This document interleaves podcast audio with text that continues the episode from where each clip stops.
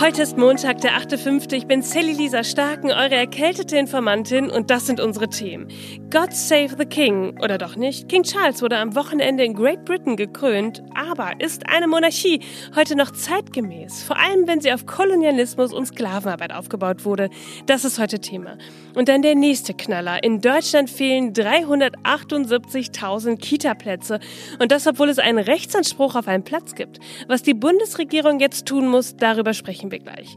Und dann brennt es in Kanada und dort wurde jetzt auch in der Provinz Alberta der Notstand ausgerufen. Warum wir jetzt immer mehr Waldbrände erleben werden, gleich mehr dazu. Zum Schluss sprechen wir über den Muttertag. Brauchen wir den eigentlich noch? Los geht's! Die Informantin. News erklärt von Sally Lisa Stark.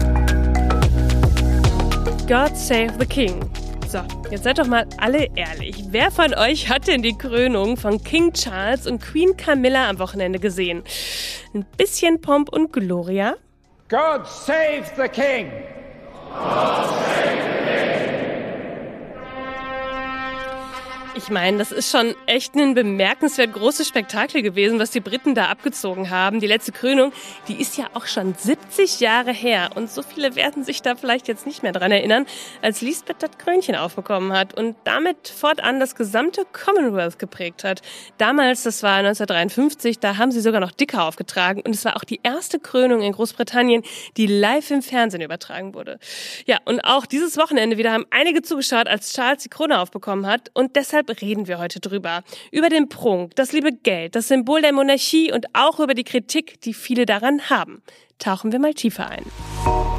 We are here to crown a king. And we crown a king to serve.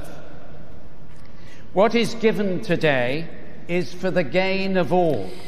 Das war der Erzbischof von Canterbury, Justin Welby, zu Beginn seiner Predigt für die Krönung von König Charles III. in der Westminster Abbey.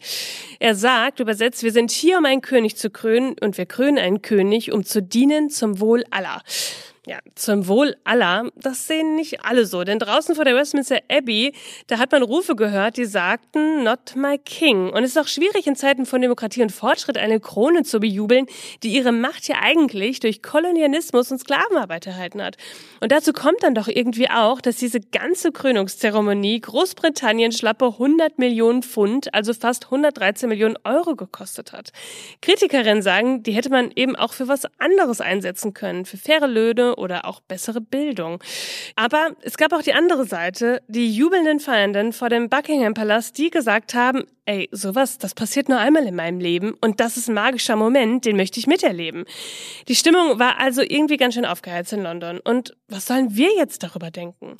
In Deutschland, da haben wir ja keine Monarchie und deshalb habe ich mir gedacht, wir schauen uns zusammen nochmal die Basics an, um dann zum Schluss zu gucken, ist die ganze Kritik berechtigt? Sollte man die Monarchie abschaffen oder hat sie eben doch etwas Identitätsstiftendes? Hier kommen also die Hard Facts zur britischen Monarchie. Ja, das Regierungssystem des Vereinigten Königreichs, das ist eine konstitutionelle Monarchie. Das bedeutet, dass ein König oder eine Königin nicht wie im Mittelalter machen kann, was er oder sie will, sondern er ist als Staatsoberhaupt an Gesetze gebunden. Und damit wird die Macht eines Königs oder einer Königin eben auch ganz schön eingeschränkt.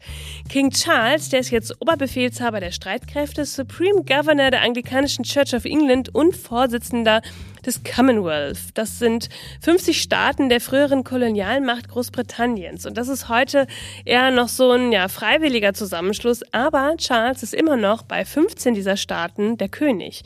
Und in der Politik hat er das sogenannte königliche Vorrecht. Und das gilt heute für die Regierungsgeschäfte des Vereinten Königreichs, einschließlich der Außenpolitik, der Verteidigung und der nationalen Sicherheit. Es ist aber so, das ist zwar festgeschrieben, dass der König dieses Recht hat, aber er muss seit dem 19. Jahrhundert die Einschätzung des Premierministers abwarten. Und in der Praxis, da ist es heute dann schon so, dass die königliche Zustimmung zu Gesetzesvorlagen automatisch erteilt wird und das Königshaus sich nicht so wirklich einmischt.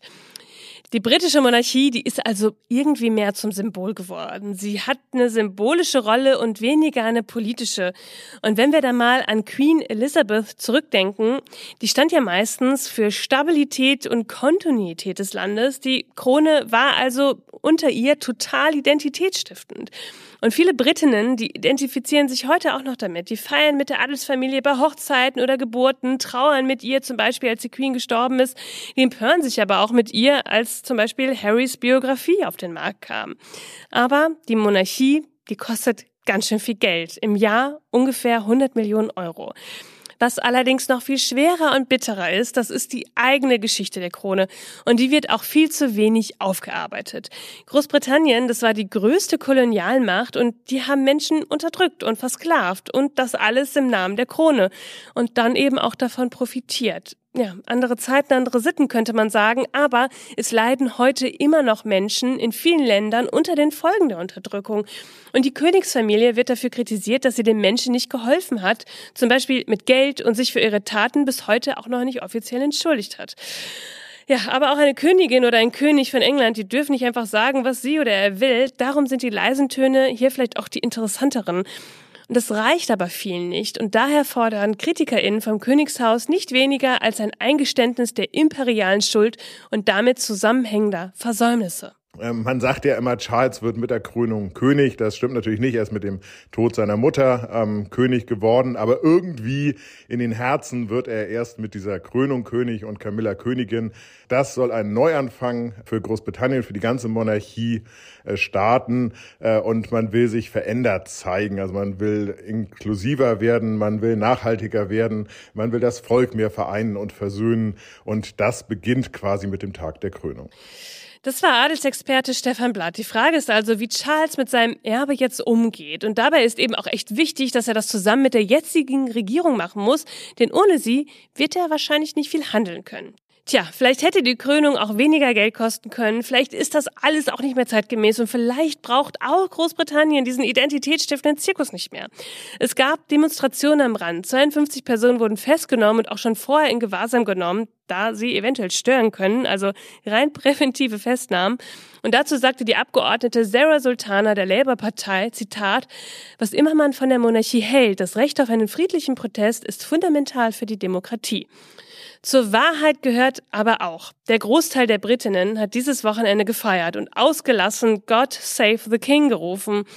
Ob ich das getan hätte, ich weiß es nicht. Ja, aber ehrlich gesagt, derzeit plant auch niemand ernsthaft, die Monarchie in England abzuschaffen. Das würde dem Ganzen wohl sonst auch die Krone aussetzen. Haha. ja, vielleicht braucht's auch keine Monarchie mehr. Eine spannende Serie über sowas würde mir ja völlig reichen. Wie sieht's bei euch aus? Würdet ihr die Monarchie abschaffen wollen? Und jetzt schauen wir mal, was bei uns alles so passiert. Wusstet ihr, dass man ab dem vollendeten ersten Lebensjahr eines Kindes in Deutschland einen Rechtsanspruch auf einen Kita-Platz hat? Ja, quasi als Geschenk zum ersten Geburtstag. Hört sich eigentlich ganz cool an, oder? Nur die Realität, die sieht leider total anders aus und Eltern gucken eher in die Röhre.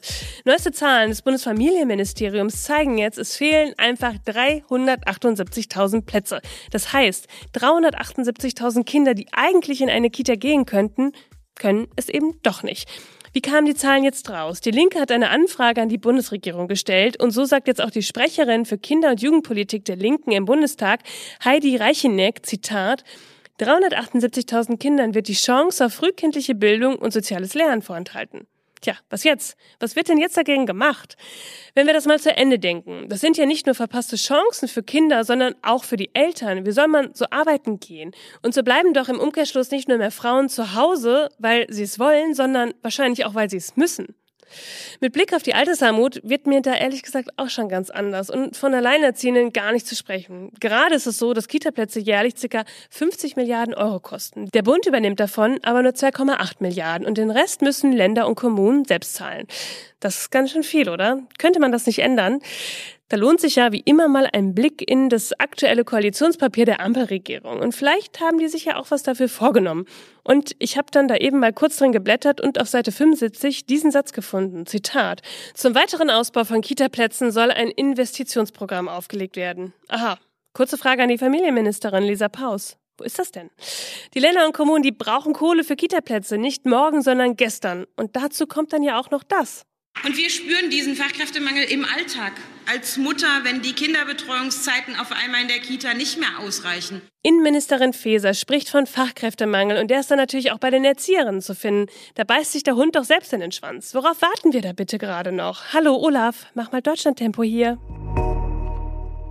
In Kanada brennt es. Und zwar nicht nur ein bisschen, sondern wirklich ganz schön extrem. In der Provinz Alberta wurde der Notstand ausgerufen und die Premierministerin hat gesagt, Zitat, das ist eine beispiellose Krise. 109 Brände, 33 davon außer Kontrolle, 122.000 Hektar Fläche sind bereits abgebrannt. Zum Vergleich, das ist flächenmäßig das halbe Saarland. 25.000 Menschen mussten ihre Häuser verlassen.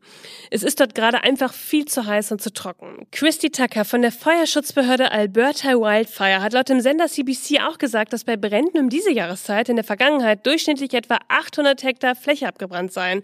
Ja, und jetzt sind es einfach 122.000 und es wird auch weiter brennen. Es wird würden weiter starker Wind und hohe Temperaturen erwartet und die Temperaturen, die liegen jetzt seit längerem schon bei 10 bis 15 Grad über dem Normalwert und damit ist die Vegetation einfach total trocken und wirklich leicht entzündbar.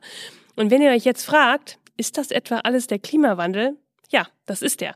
Expertinnen sagen, dass der Westen Kanadas in den letzten Jahren immer wieder von extremen Wetterereignissen heimgesucht wird. Ja, und die Intensität steigt einfach durch den Klimawandel. Und der Bundesgeschäftsführer der Schutzgemeinschaft Deutscher Wald, Christoph Rullmann, sagt auch, das ist eben nicht nur in Kanada so. Man kann auch sagen, dass es tatsächlich in den letzten Jahren viel, viel mehr gebrannt hat. Wir haben ja sehr große Dürre in den letzten Jahren gehabt, in den Jahren 19, 20, 21 und die haben einfach dafür zugeführt, dass auf auf allen Flächen im Wald eigentlich viel zu wenig Wasser vorhanden ist. Damit ist so ein altgekanntes Phänomen der Waldbrände, die gab es in den 70ern oder so, das wäre jetzt irgendwie vorbei, wieder zurückgekommen. Und wir haben jetzt Waldbrände in Bereichen, in denen wir das früher gar nicht kannten. Also insofern ist das eine sehr, sehr deutliche Zunahme. Ich halte euch weiter auf dem Laufenden, was in Kanada passiert.